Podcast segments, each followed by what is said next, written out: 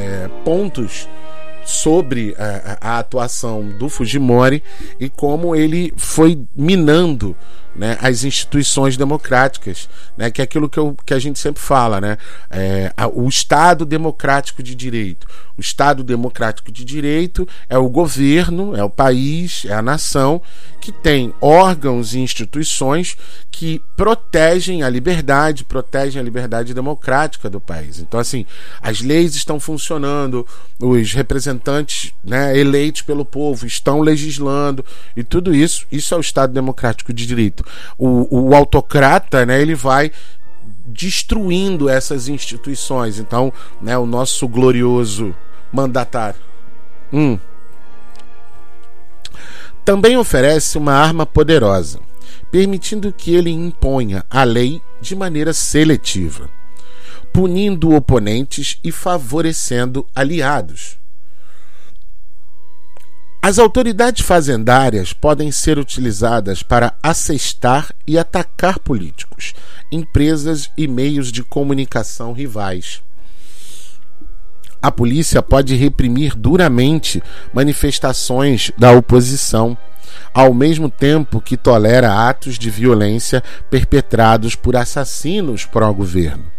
Agências de inteligência podem ser usadas para espionar críticos e descobrir material para chantagens. Com maior frequência, a captura de árbitros se dá através da discreta demissão de servidores civis e outros funcionários ou mandatários independentes e sua substituição por sectários. Na Hungria, por exemplo, o primeiro-ministro Viktor Orbán mudou a composição de vários órgãos em teoria independente, a Procuradoria-Geral, o Tribunal de Contas, o Gabinete de Ouvidoria, o Escritório Central de Estatística e a Corte Constitucional, substituindo seus membros por aliados partidários depois que voltou ao poder em 2010. Instituições não facilmente expurgáveis podem ser sequestradas de maneira sutil por outros meios poucos fizeram isso melhor que o conselheiro de inteligência de Alberto Fujimori, Vladimiro Montesinos. Sob a direção de Montesinos, o Serviço Nacional de Inteligência do Peru gravou em vídeo centenas de políticos, juízes, congressistas, empresários, jornalistas e editores de oposição pagando ou recebendo suborno, entrando em bordéis ou empreendendo outras atividades ilegais, e depois usou os vídeos para chantageá-los. Ele também mantinha três magistrados da Suprema Corte, dois membros do Tribunal Constitucional e um número inacreditável de juízes e promotores públicos em sua folha de pagamento, fazendo entregas mensais em espécie em suas residências. Tudo isso foi feito em segredo. À superfície, o sistema de justiça do Peru funcionava como qualquer outro. Nas sombras, porém, Montesinos ajudava Fujimori a consolidar seu poder. Juízes incorruptíveis podem ser visados para impeachment. Quando Perón assumiu a presidência em 1946, quatro dos cinco membros da Suprema Corte da Argentina eram oponentes conservadores, um dos quais o chamara de fascista. Preocupados com o histórico da corte de derrubar leis favoráveis aos trabalhadores, os aliados de Perón no Congresso afastaram três dos magistrados com base em acusações de conduta ilegal, e um quarto membro renunciou antes que viesse a sofrer impeachment. Perón nomeou então quatro sectários e a corte nunca mais lhe fez oposição. Igualmente, quando o Tribunal Constitucional do Peru ameaçou bloquear a proposta do presidente Fujimori de um terceiro mandato em 1997, os aliados de Fujimori no Congresso afastaram três dos sete magistrados do órgão, alegando que, ao declarar que o empenho de Fujimori para contornar os limites constitucionais de mandato era inconstitucional, eles próprios haviam infringido a Constituição. Governos incapazes de afastar juízes independentes podem contorná-los através de mudanças na composição da corte. Na Hungria, por exemplo, o governo Orbán aumentou o número total de membros da Corte Constitucional, mudou as regras de nomeação de modo que o partido governante Fidesz pudesse indicar sozinho os novos magistrados e encheu a corte de partidários. Na Polônia, o Partido da Lei e da Justiça, governante, teve várias de suas iniciativas bloqueadas pelo Tribunal Constitucional, a mais alta autoridade do país em questões constitucionais, entre 2005 e 2007. Quando retornou ao poder em 2015, o partido tomou medidas para evitar perdas semelhantes no futuro. Na época, havia duas vagas abertas no Tribunal Constitucional de 15 membros e três magistrados que o parlamento, cujo mandato expirava, já aprovara, mas que ainda precisavam prestar juramento. Numa manobra constitucional dúbia, o novo governo do Lei e Justiça se recusou a receber o juramento dos três magistrados e, em vez disso, impôs cinco novos juízes. Com boa margem, foi então aprovada uma lei exigindo que todas as decisões obrigatórias do Tribunal Constitucional tivessem maioria de dois terços. Na prática, isso deu aos aliados do governo um poder de veto dentro do tribunal, limitando a capacidade do órgão de servir como um controle independente do poder governamental. A maneira mais extrema de capturar os árbitros é destruir completamente as cortes e tribunais e criar novos. Em 1999, o governo Chaves convocou eleições para uma Assembleia Constituinte que, violando uma decisão anterior da Suprema Corte, concedeu a si mesma o direito de dissolver todas as demais instituições do Estado, inclusive a Suprema Corte. Temendo pela própria sobrevivência, a Suprema Corte aqueceu e decretou que a iniciativa era constitucional. A presidente do órgão, Cecília Souza, renunciou, declarando que a corte tinha cometido suicídio para evitar ser assassinada. Mas o resultado é o mesmo: ela está morta. Dois meses depois, a Suprema Corte foi dissolvida e substituída por um novo Tribunal Supremo de Justiça. Contudo, nem foi isso, nem isso foi capaz de garantir um judiciário dócil, de modo que em 2004 o governo Chaves expandiu o Tribunal Supremo para 22 membros e preencheu as novas cadeiras com lealistas revolucionários. Isso produziu o efeito desejado. Ao longo dos nove anos seguintes, nem sequer uma única decisão do Tribunal Supremo foi contra o governo. Em cada um desses casos, os árbitros do jogo democrático foram trazidos para o lado do governo, proporcionando ao governante tanto uma blindagem contra questionamentos constitucionais, quanto uma arma poderosa e legal com a qual atacar seus oponentes. Uma vez que os árbitros estejam dominados, os autocratas eleitos podem se voltar para seus oponentes.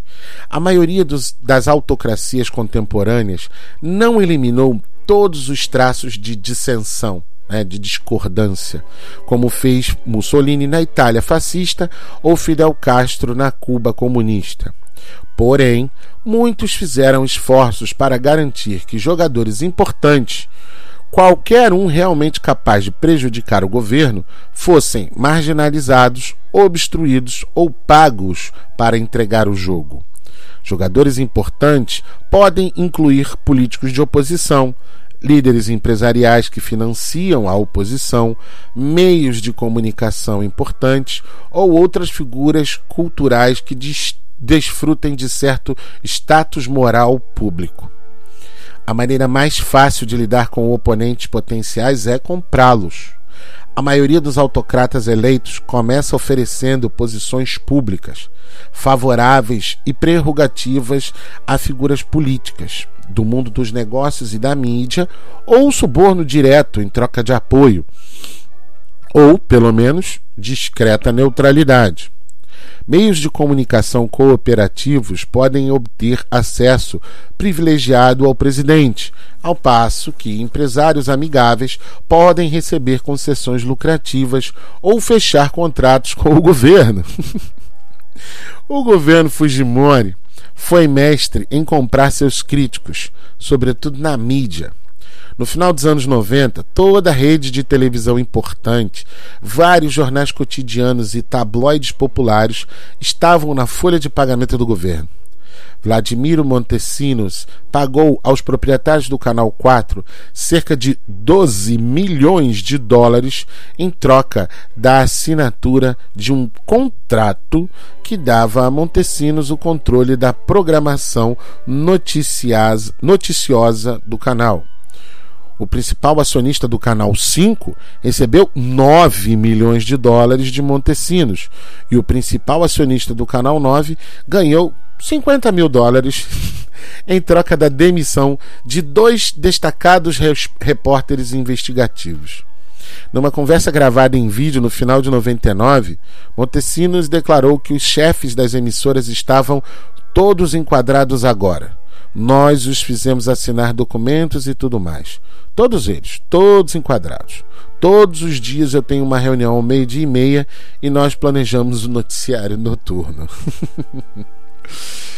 Foram as figuras da mídia que receberam as maiores propinas de Montesinos, mas ele também comprou políticos, em 98, quando grupos de oposição recolheram um número suficiente de assinaturas para forçar um referendo a fim de decidir se Fujimori poderia ou não concorrer à reeleição no ano 2000, a questão foi jogada para o Congresso, onde, por lei, teria que contar com o apoio de 40% dos deputados. Em teoria, a oposição tinha os 48 votos necessários para aprovar o referendo. No entanto, Montesinos subornou três legisladores para que faltassem à sessão. Um deles, Luiz Chu, recebeu o pagamento de um apartamento de 130 mil dólares, oriundos de um fundo para compra de favores de uma agência de inteligência. Outro, Miguel Titia, teve ajuda num processo legal que envolvia seus negócios. A terceira, Suzy Dias, concordou em ficar em casa por razões pessoais. A aprovação do referendo perdeu por poucos votos, permitindo a Fujimori concorrer e ganhar um terceiro mandato ilegal em 2000. E quando o eleitorado não deu a Fujimori uma maioria parlamentar, Montesinos subornou 18 deputados da oposição para que mudassem de lado. é, jogadores que não possam ser comprados têm que ser enfraquecidos por outros meios. Enquanto ditadores da velha guarda costumavam prender, exilar ou até matar seus rivais, os autocratas contemporâneos tendem a esconder sua repressão debaixo de um verniz de legalidade. É por isso que capturar os árbitros é tão importante. Sob Perón, o líder oposicionista Ricardo Balbin foi preso por desrespeitar o presidente durante a campanha eleitoral. Babin apelou à Suprema Corte, mas, como Peron havia alterado sua composição em seu favor, não teve sequer uma chance. Na Malásia, o primeiro-ministro Mahathir Mohamad usou uma força policial politicamente leal e um judiciário de composição alterada para investigar, deter e condenar seu rival mais importante, Anwar Ibrahim, sob a acusação de sodomia no final dos anos 90. Na Venezuela, o oposicionista Leopoldo Lopes foi preso e acusado de incitação à violência durante a onda de protestos contra o governo em 2014. Autoridades do governo não apresentaram nenhuma prova de incitamento, alegando em certo momento que a incitação havia sido subliminar. Governos também podem usar seu controle sobre árbitros para marginalizar legalmente a mídia de oposição, com frequência através de processos de calúnia ou difamação. O presidente equatoriano Rafael Correa foi um mestre nessa arte. Em 2011, ele ganhou vultuosos 40 milhões de dólares num processo de calúnia contra os proprietários e o editor de um jornal importante, El Universo, que publicara um editorial que o rotulava de ditador. Correa caracterizou o caso como um grande passo adiante no rumo da libertação de nossas Américas de um dos maiores e mais impunes poderes, a mídia corrupta. Posteriormente, ele perdoou os proprietários, mas o processo teve um poderoso efeito depressor sobre a imprensa. Os governos Erdogan e Putin também brandiram a lei com eficácia devastadora. Na Turquia, uma das principais vítimas foi o poderoso conglomerado Dogan Yayın, que controlava 50% do mercado de mídia turco inclusive o jornal mais lido do país, o Riat, e havia can vários canais de televisão. Muitas afiliadas do grupo Dogan eram seculares e liberais, o que as antagonizava com o governo do AKP, que é o partido governista da Turquia. Em 2009, o governo revidou, multando o Dogan em quase 2 bilhões de dólares, montante que quase excedia o patrimônio líquido da empresa por evasão fiscal. Mutilado, o Dogan foi obrigado a vender grande parte do seu império, inclusive dois grandes jornais e um canal de televisão. Eles foram comprados por empresários favoráveis ao governo.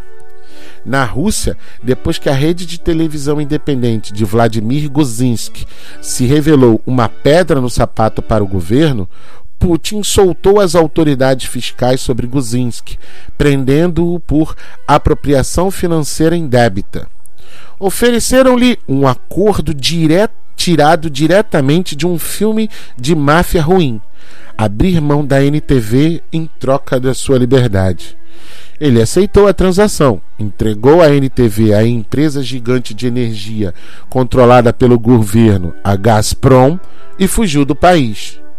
Na Venezuela, o governo Chávez desencadeou uma investigação sobre irregularidades financeiras cometidas pelo proprietário da emissora Globovision, Guilhermo Zuluaga, forçando-o a fugir do país para não ser preso. Sob intensa pressão financeira, Zuloaga finalmente vendeu a Globovision para um empresário simpatizante do governo. Quando importantes meios de comunicação são atacados, outros entram em alerta e passam a praticar a autocensura. Quando o governo Chaves promoveu uma escalada de ataques em meados da década de 2000, uma das maiores redes de televisão do país, a Venevision, decidiu parar de cobrir política. A programação de entrevistas matinais foi substituída por quadros sobre astrologia e novelas ganharam precedência sobre noticiários noturnos. Outrora tida como uma rede pró-oposição, a Venevision mal cobriu a oposição durante a eleição de 2006, dando ao presidente Chávez mais de cinco vezes mais tempo de cobertura do que aos seus rivais. Essa, tentativa né, de, de, de sufocamento da, da, da, da mídia, como ele está falando, é recorrente, principalmente por conta disso. Né? É, é, é, você ter um, uma das características da democracia é a imprensa livre. Porque não existe democracia se não houver é, informação.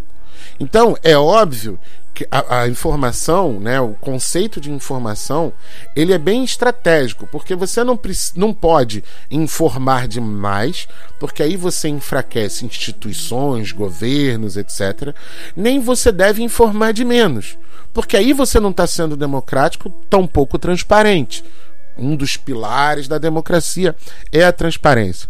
Só que existe um grande problema, e aí a partir desse trecho aqui que a gente leu, é que eu fico preocupado. É, você tem um conglomerado de mídia que possui 50% do mercado do país. Então quer dizer que, né, metade, vamos supor que existam 10 canais de televisão, né, você vai ter cinco exclusivamente falando a visão daquele grupo que é detentor daquele canal de televisão. Né? Ou daqueles canais de televisão. Então, se você tem 10 canais, por exemplo, se a gente pegar hoje a situação que a gente vive no Brasil, em que, em tese, a gente tem um, dois, três, quatro, cinco canais de TV, né? Globo, Rede TV, Bandeirantes, SBT e Rede Record. Né, que são os cinco canais. Ah, tem a NGT, tem o Canal Brasil, tem a da Nossa Senhora lá, mas não conta, né? Não conta. Rede de televisão. Então, a gente tem cinco. Se você pensa que hoje, no Brasil, das cinco redes de televisão que existem, três são pró-Bolsonaro, você tem uma ideia.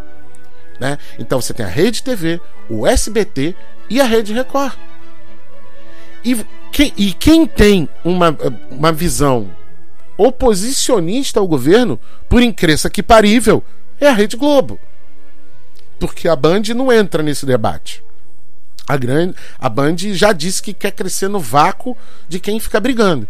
E ela vai fazendo isso. Não, até ela tá no meio do dial, né? Até é engraçado isso. Então, assim, uma coisa que tem que ser sempre é, percebida e criticada. A Band está no, no meio do dial né? Porque ela tá aqui no 7. Aí antes dela tem o 6 e o 4 e depois dela tem o 11 e o 13, né? Porque nem todo lugar pega o 9. então ela tá bem no meio mesmo, bem no centro. É... Então, assim, é, é, tem que ser visto com cuidado essa lance de ah, mas cortou a imprensa, etc. É preciso mudar o modelo né, de, de concessão né? Para ter canal de televisão, de rádio, para você publicar jornal, etc. Por quê? Você vai tendo sempre, parece sempre que você tem uma visão padronizada e hegemônica. E dentro da empresa, é, os grupos de mídia atendem alguns, vamos dizer assim, precedentes mercadológicos.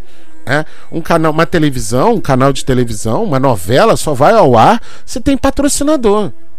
Entende? O sabão Omo é, é, oferece o Tigo 8X Pro patrocinando a novela Pantanal e todos os outros comerciais que existem no intervalo da novela. É aquilo ali que paga os salários dos atores, diretores e todo mundo. Né? Se não houver aquilo, não há novela. Então, a novela também não pode colocar um texto que de repente, de alguma forma, vá ferir as convicções daquele, daquela empresa que anuncia no intervalo da novela. Então você pode reparar o seguinte: não existe propaganda da Avan na Rede Globo. Ontem, né, que eu fiquei sem internet aqui em casa, então eu estava vendo o diabo da televisão aberta estava passando um jogo no, no, Domingo Legal, apresentado pelo Celso Portioli, que era patrocinado pela Van. O quadro era, não sei que, um, a Van, a, a, a loja do velho, do velho careca. então, assim, não tem comercial da, da Van. Não tem comercial da Van na Rede Globo. Por quê? Porque as ideias, todo mundo fala Globo lixo, Globo lixo. Mas a Globo é uma emissora que, por exemplo, propaga de boa todas as questões de, de LGBTQIA, né? Questões, pautas denunciando racismo, né? Inclusive falando com todas as letras em racismo estrutural, né? dedicando né, programas né, como Vozes Negras, é, Vozes da Floresta, e por aí dando é, pauta né, para a causa indígena, e por aí vai. Então, assim, é uma, uma mentalidade progressista, é uma cultura né, progressista. Ponto. Mas que tem a ver com o viés econômico que a Rede Globo e seus anunciantes têm. Na medida em que alguém se incomodar com isso, o dinheiro é retirado. Então é um equilíbrio muito fino. Então, o, o grande caso é conceder mais concessões né, de rádio e televisão, porque é uma concessão pública, é o governo quem permite que as pessoas se apossem disso, para mais tipos, para outros grupos. Então é por isso que hoje, por exemplo, um, o YouTube é uma grande ferramenta, porque o YouTube é uma tecnologia um pouco disruptiva, né? Você tem, vocês, não sei se vocês já viram o programa do Eduardo Moreira no ICL, né? O programa do Eduardo Moreira é um grande jornal, só que ele tá lá. Ele começou pequenininho, fazendo uns anúncios de curso para investimento. Aí um dia ele foi, montou o ICL. Agora ele tem, ele vai montar um canal, uma rede de televisão ICL, né? Com um intuito, ele já falou, ele tem um intuito nisso, atacar três pontos né, específicos que ele vê de atraso do país. É uma visão de mundo dele. É outra visão de mundo dele. Não é a mesma visão, por exemplo, da família Marinho, não é a mesma visão da família Bravanel, não é a mesma visão da, da, do pessoal da Igreja Universal. Então a gente tem sempre que ficar atento a, a, a esses lances da, da concessão de mídia para haver é, visões diferentes. Nem é aquela história, nem tanta direita, nem tanta esquerda, nem só o centro. É várias visões, porque a gente é múltiplo. Então, por isso que eu estava falando do YouTube. O YouTube permite hoje que um cara sozinho dentro de casa bote uma câmera aqui, bote um microfone e eu fique falando, falando, falando, falando. Aí até chegar um dado momento que mil pessoas escutam o que eu estou falando por 10 minutos por dia, depois duas mil, cem mil, um milhão. Um milhão de pessoas é gente pra caramba escutando o que você está dizendo. E isso antes, por exemplo, existem novelas. Por exemplo, o último debate que aconteceu na, na Bandeirantes, ele deu algo em torno de 13 milhões de pessoas assistindo o debate da Band. Quando houve a entrevista dos presidenciáveis no Jornal Nacional, teve mais de 30 milhões assistindo aquilo. Então daí você vê a distância e do alcance que a televisão e alguns canais têm dentro da, da televisão brasileira, né?